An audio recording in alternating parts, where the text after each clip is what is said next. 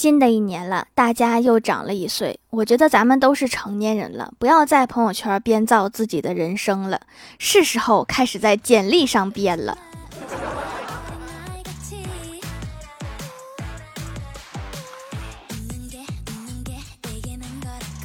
Hello，蜀山的土豆们，这里是甜萌仙侠段子秀《欢乐江湖》，我是你们萌豆萌豆的小薯条。上大学时候的欢喜，那个时候还没有放假，他在学校的英语角看书，然后被他们学校的一个外教踩了一脚。外教说 “sorry”，欢喜想都没想就来了一句 “you are welcome”。你这一句把外教给整不会了。前几天给家里长辈拜年，小辈们上前说祝福话，轮到我的时候，提前想好的话被抢了。灵机一动，我就来了一句：“过年好，祝您身体快乐。”当时空气都停止运动了。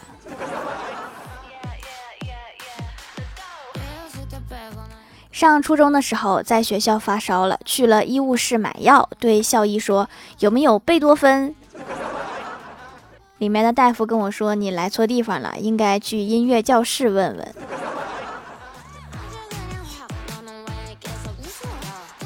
我哥读书的时候骑自行车，学校门口有两个给自行车打气和补胎的小摊子。有一天，我哥去了其中一个摊位给车打气，看到对面一个同学也在补，随后就打招呼说：“你也来打胎呀？”那个同学脑袋一时半会儿没有转过来，大声回答：“是呀。”你们两个这算是一个敢问，一个敢答呀。我想起我也有过一次，我哥买了一个肉串给我打视频炫耀，然后我当时在公交车上，一个大妈拍着我的肩膀，示意让我给她让座。我说谢谢，我不吃。果然坐公交车不能三心二意，以后我得专心一点儿。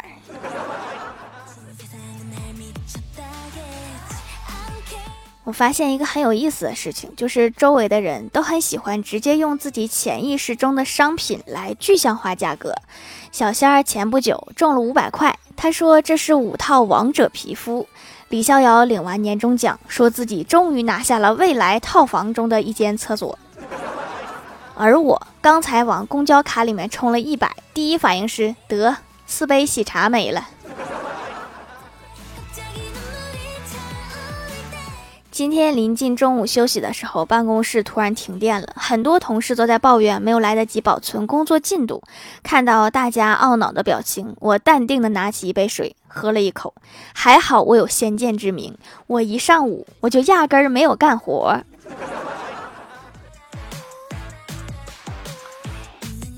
老妈今天跟我哥说，我周围的朋友都在带孙子，感觉自己很孤立。我哥问他你要什么？我妈说：“我什么都不想要，我只想带孩子。”我哥给她出主意说：“那你可以去当月嫂呀，带不完的孩子还能挣钱。”滚犊子！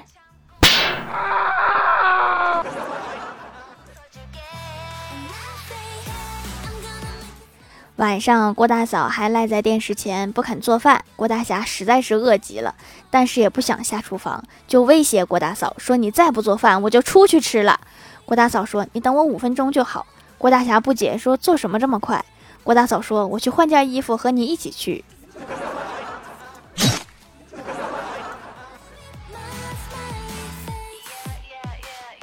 郭大侠带着郭晓霞去游乐园，郭晓霞玩累了，说想吃鸭血粉丝汤，就给他买了一碗。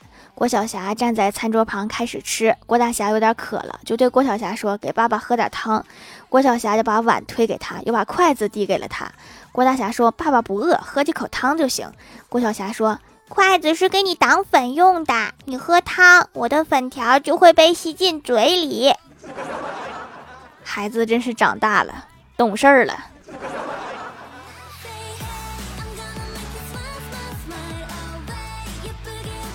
我刚毕业那会儿啊，寻思先学车再找工作，于是就报名学车，加了一个客服。客服很专业，微信名后面还写着后缀，九点三十到下午六点。我当时正好在六点十五有一个问题想问，就有点不好意思，但是还是留言了。心想万一他没下班呢？然后他没理我，我肃然起敬，心想这才是该有的样子。工作是工作，生活是生活，对驾校都更有好感了，不压榨员工。结果他六点半回我了，好感瞬间就破灭了。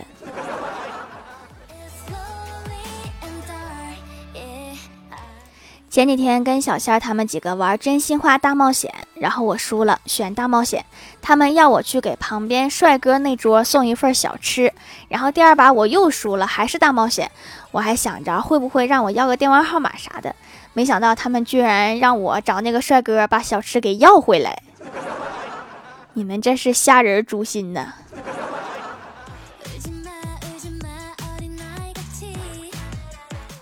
晚上下班之后，在公司楼下买了一袋板栗，在公交车上津津有味地吃着板栗。突然，后边一个女的拍了拍我说：“不好意思呀，美女，能给我几颗板栗吗？”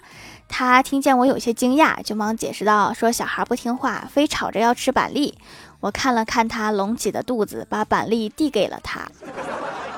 可怜的娃儿啊，还没出生就开始背锅了。上大学的时候，有一次欢喜突然发了一个朋友圈，写着一本好的书，情节总能发人深省，令人落泪。下面室友神回复：“你是在说高数吧？我也是，看一次哭一次。”数学真的是太感人了。我老妈怀疑小喵最近的反常是抑郁了。大清早的，一点都不活泼，玩具也不乱啃了，也不闹腾了，就连破坏都不搞了，非要预约个医生去瞅瞅。第二天去了，咔咔一顿检查，然后询问情况，医生说约的九点，为什么十点才来？我老妈说太冷了，起不来床。医生说猫也是，看来家里应该加个电暖气了。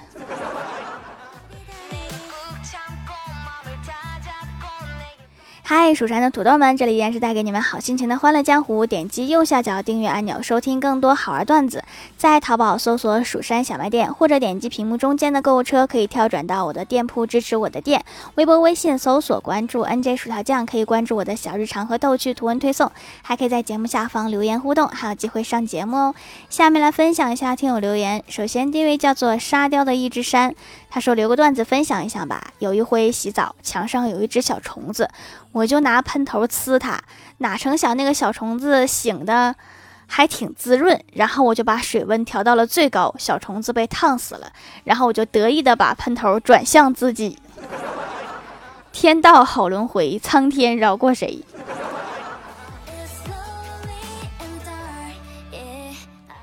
下一位叫做薯条酱，别脱鞋，自己人。他说公交车上人多，都站着。一个打扮时尚的少女不停地瞄我，抛媚眼。我朝她挪过去，她也好，她也有意思朝我挪过来。我不小心蹭到了她，结果下车才发现身上装的两千三百块钱的钱包丢了。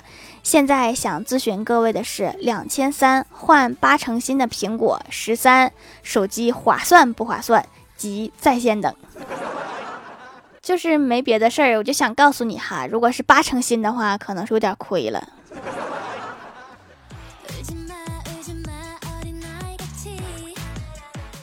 下一位叫做幺三七五九四四 qwpk，他说两个小时过去了，我难过的看着他，他面无表情的盯着我，我知道。我无法改变什么了，但是却还想再试一次。痛苦的在纸上签上了名字，放在他的面前，用手紧紧的摁住，用近乎哀求的语气对他说：“如果有什么做的不对的地方，你一定要告诉我。”我以为他会回心转意，但是他的回答让我彻底死了心。废什么话！再不交卷，算你零分！监考老师不耐烦的吼道。这段话在任何地方都会让人感动，唯独不能出现在考场。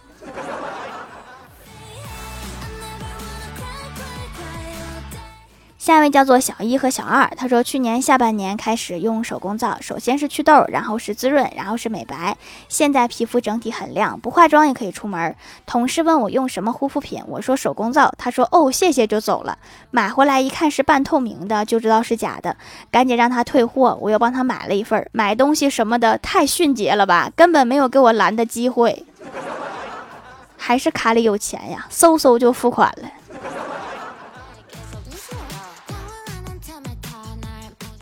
下一位叫做彼岸灯火，他说同事半夜收到老婆闺蜜发来的消息，从认识你那天我便喜欢上了你，若不是我们姐妹俩感情好，我早就挥动锄头挖墙挖墙角了。打电话问我该怎么办，我说你确定是她闺蜜而不是她？同事说我老婆在家，我说要是你老婆和闺蜜串通好套路你呢？同事不信，我无奈的说那你知道我怎么骨折的吗？同学，请讲出你的故事。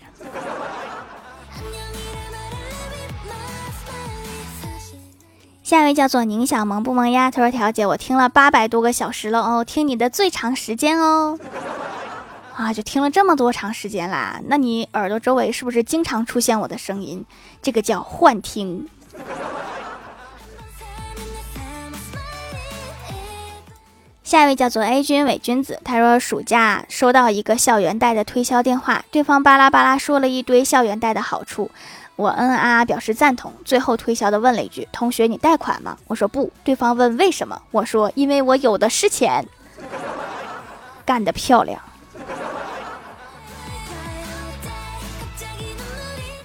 下一位叫做罗成二十四号，他说空气太湿了，衣服不干，人都潮潮的，总长湿疹，买来试试艾草皂，用起来真的不容易起湿疹了。睡觉的时候脸总是痒痒，觉得是螨虫，现在也不痒了，挺不错的，价格划算，推荐大家入手。这是一个南方的宝啊，我们东北就不怎么湿润，夏天热干，冬天冻干，家里还插着加湿器呢。下一位叫做四个不认识的字，他说留个段子，快过年了，郭大侠一家去超市买东西，郭小霞看到一款新玩具，就吵着说：“爸比，你可以给我买这个玩具吗？”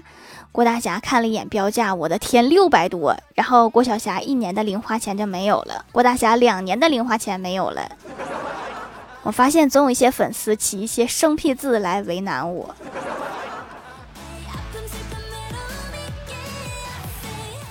下一位叫做吃面包的恐龙，他说一天瘦瘦叫条出去玩，路上遇见了一个乞讨的老头，他说自己眼瞎了，希望路人可以施舍点钱给他。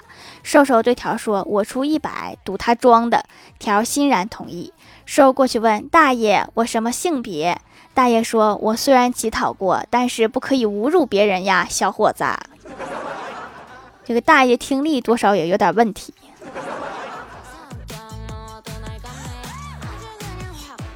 下一位叫做雕个王昭君解解馋，他说：“我来辣条留个段子。昨天我同学给我发了一堆六十秒的语音，我实在是不想听了，就回复了一句：哈哈哈哈哈，笑死我了。那个时候还在想我真机智啊，结果过了一会儿，那个同学就回消息了，说我家猫死了，你哈个屁呀！然后我就被他拉黑了。你可以点那个翻译成文字啊。”下面来公布一下上周七六零级沙发是沙雕的一只山盖楼的有薯条酱别拖鞋自己人彼岸灯火 C X R 宁小萌不萌呀地灵喵 H R H L G N 头顶花花的小猫感谢各位的支持欢乐江湖专辑福利不断宠爱不断专辑订阅到二十八万抽十位送会员卡随手点个订阅就可能中奖哦。好了，本期节目就到这里了。喜欢我的朋友可以点击屏幕中间的购物车支持一下我。以上就是本期节目全部内容，感谢各位的收听，我们下期节目再见，拜拜。